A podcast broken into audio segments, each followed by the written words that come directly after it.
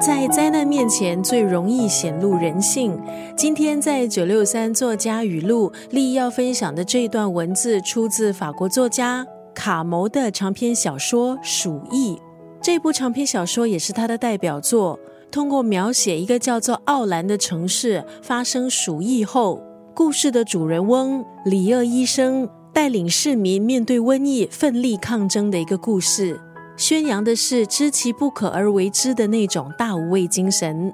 在小说突如其来的瘟疫让人不知所措，政客们狂妄无知，甚至想利用灾难来牟利。瘟疫之城被重重封锁，没有人能够自由进出。被困在城里的小市民朝思暮想城外的亲朋好友。小说中的主角里厄医生挺身而出救助病人。但其实自己的妻子却远在疗养院，生死未卜。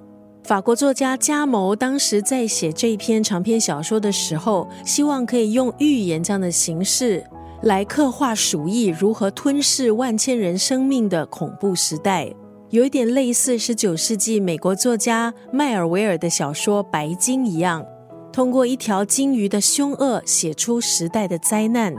今天在九六三作家语录，立意分享法国作家加谋的长篇小说《鼠疫》当中的这一句话：对抗瘟疫的唯一方法就是正直。在我们面对官病疫情的当下，这本小说《鼠疫》值得阅读。人怎么可以在极端的环境下继续做个善良的人？也告诉自己怎么样可以在集体的荒谬还有失控中坚守正义。防疫没有侥幸。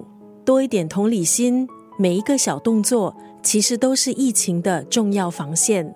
今天九六三作家语录，利益分享法国作家卡牟的代表作《鼠疫》当中的这句话：对抗瘟疫的唯一方法就是正直。